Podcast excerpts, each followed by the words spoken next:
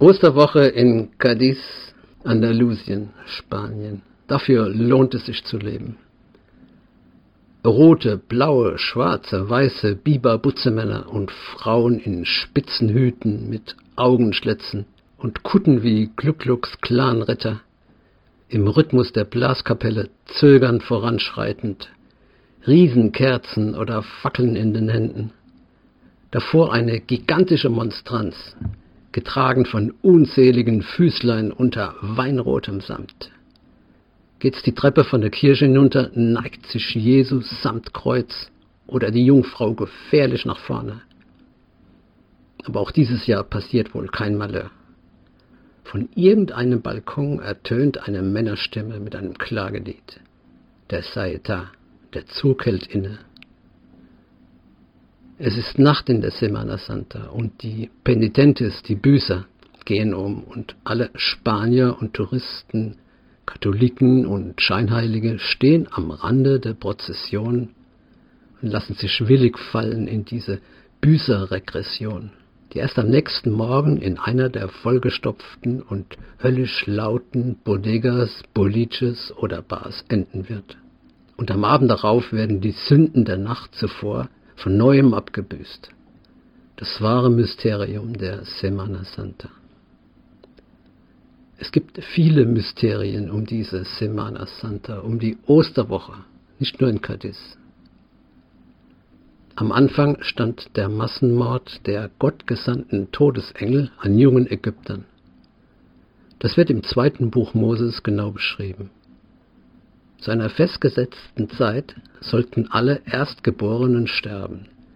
Jahwe der Herr wollte damit die Freilassung des Volkes Israel aus ägyptischer Gefangenschaft erzwingen. Die Hebräer selbst konnten sich auf folgende Weise von diesem grausigen Tod schützen. Jahwe der Herr hat es Moses genau erklärt. Ein männliches Lamm eines Schafes oder einer Ziege, nicht älter als ein Jahr, muss in jeder Familie geschlachtet werden. Mit dessen Blut sollte der Eingang zum Haus markiert werden, um den Todesengeln das Zeichen zum Weitergehen zu geben. Und weitergehen, auslassen, verschonen heißt auf Hebräisch Pessach. Das Passafest hat hier seinen Ursprung. Und Jahwe Gott der Herr befahl noch mehr. Das Opferlamm sollte bis zum letzten Rest verzehrt, dazu nur ungesäuertes Brot gegessen werden. Voll bekleidet sollten alle bleiben, jederzeit bereit, sich auf den Weg ins gelobte Land zu machen. Und der Pharao gehorchte und ließ die Hebräer ziehen ins gelobte Land. Und so feiern die Israeliten seitdem sieben Tage im März oder April das Passafest mit leckerer Lammkeule, mit einem ungesäuerten Zwieback namens Matze, das schmeckt wie das zweite Buch Moses selbst. Ein Mysterium war geschehen. Jahwe Gott der Herr nahm das Opfer des Lammes für das Opfern des Erstgeborenen und verschonte alle, die es durch Verzehr in sich aufgenommen hatten. Niemand weiß so genau, ob das alles so passiert ist, Jedenfalls schrieben es so die israelitischen Gelehrten der babylonischen Gefangenschaft in ihre Torarollen irgendwann im 6. Jahrhundert vor unserer Zeitrechnung. Die Autoren wünschten natürlich ihren babylonischen Quälgeistern die Pest an den Hals, konnten das aus naheliegenden Gründen nicht so explizit ausdrücken und erzählten lieber die Geschichte von Moses und dem Pharao. Und so feierte auch der freischaffende Wanderrabbiner Jesses aus Nazareth in Galiläa etwas mehr als zwei Jahrzehnte nach, seinem, nach seiner eigenen Geburt mit zwölf seiner engsten Getreuen am Abend des später als, als Gründonnerstag bezeichneten Tages das Passafest. Auf jeden Fall mit Wein, knackig staubigem Matzegebäck und hoffentlich etwas Lammkeule. Und alle Anwesenden wünschten natürlich der römischen Besatzungsmacht die Pest an den Hals, konnten das aus naheliegenden Gründen nicht so explizit ausdrücken und erzählten lieber die Geschichte von Moses und dem Pharao und schimpften vielleicht ab und an auf die große Hure Babylon und meinten insgeheim Rom. Johannes, engster Trinkkumpane von Jesus an diesem Abend, wird später in seiner Offenbarung dieses Motiv weiter ausbauen.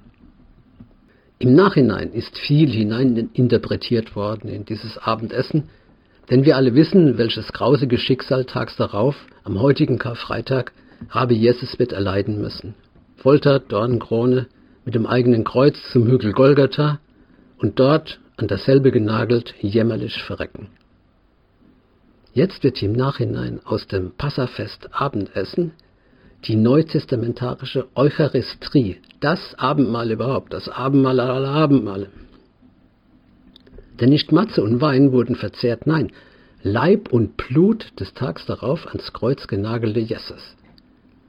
Aus den Lämmern, die in Ägypten für das Überleben der erstgeborenen Hebräer geopfert wurden, wird jetzt Jesus Christus das Lamm Gottes, wie das später der erwähnte Johannes seinem Namensvetter Johannes dem Täufer in den Mund legen wird. Aus dem Verspeisen der gegrillten Lämmerleiber in Ägypten wird das Knabbern am Matzegebäck in Jerusalem, denn das ist ja jetzt der Leib Christi und aus dem Blut des Lammes zum Schutz gegen Todesengel. Auf, Tür, auf die Türschwelle geschmiert wird jetzt Wein als Blut Jesu, des später gekreuzigten, zur Abwehr des Todes überhaupt und das Versprechen auf Erlösung.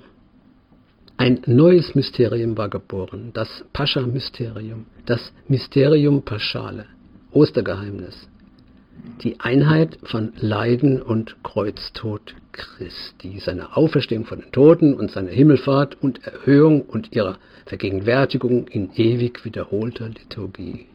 Denn Nutznießer des Opfertodes des Erlösers war keineswegs die geschundene Menschheit, sondern die Institution der dadurch neu geschaffenen Religion, der katholischen Kirche. Das Werkzeug dazu lieferte später der selbsternannte Apostel Paulus, indem er recht dreist behauptete, dass Jesus für unser aller Sünden in Vergangenheit, Gegenwart und Zukunft gestorben sei. Paulus macht also die gesamte Menschheit zur Verursacherin der Kreuzigung. Jesus seinerzeit habe durch seine Selbstaufopferung der Menschheit die Gnade der Erlösung von den Sünden gewährt. Und daran hat die christliche Menschheit bis heute zu knapsen. Man muss sich das in etwa so vorstellen. Die paulinische Kirche, Oberbuchhalterin des christlichen Gnadenschatzes, ja, das heißt wirklich so, Gnadenschatz, erteilt große und kleine Einheiten der Gnade an die, die das bitter nötig haben, an uns, die Sünder. Und Sünder sind wir alle. Allein schon, weil wir vom Sünder Adam abstammen und weil wir allesamt keineswegs unbefleckt empfangen wurden und natürlich, weil wir so einiges auf dem Kerbholz haben. Der Großmutter die Kaffeemühle geklaut oder unreine Gedanken gehabt haben etwa.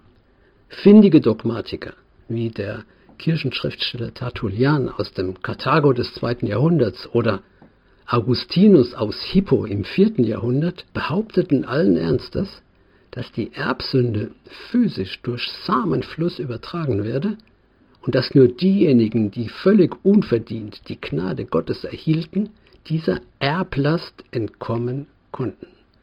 Die Erbsünde war geboren und nahm die Menschheit in den Schwitzkasten. Und Sünde schmoren nach dem Tod erst einmal im Fegefeuer. Es sei denn, die heilige Kirche legt ein gutes Wort für sie ein. Aber das will verdient sein. Oder, es sei denn, es sei denn, Rabbi Jesus ist gar nicht gestorben an diesem Karfreitag. Er wurde also gar nicht geopfert wie die vielen Lämmer in Ägypten. Das behaupten zum Beispiel die Muslime. Für die heißt Jesus Isa, ist zwar Prophet und Messias, aber keineswegs Gottes Sohn und am Kreuz ist er auch nicht gestorben. Vielleicht hing ja ein anderer am Kreuz, vielleicht wurde er nur bewusstlos und später von seiner Freundin Miriam aus Magdala als angeblich Toter weggetragen, so wie das dem Grafen von Monte Cristo auf dem Chateau d'If vor Marseille gelungen ist. Vielleicht, und wir können nur hoffen, dass es den beiden gelang, vielleicht schlugen sie sich nach Beirut durch und ergatterten eine Galeere nach Cadiz im heutigen Andalusien. Und wenn das so war, und wir zweifeln jetzt keine Sekunde mehr daran, hatten die beiden dort einen Stall voll Kinder. Das mit dem Stall war für Jesus, wie er sich jetzt nannte, gewiss jahrzehntelang der Running Gag von wegen Bethlehem, Ochs und Esel und den drei Weisen aus dem Morgenland. Und ganz gewiss steckt unter dem einen oder anderen penitente Biber Butzemann-Kittel der heutigen Umzüge ein zu allem aufgelegter Nachkomme von Magdalena und Jesus, der sich schon jetzt auf die Fiesta in den Bars von Cadiz heute Nacht freut.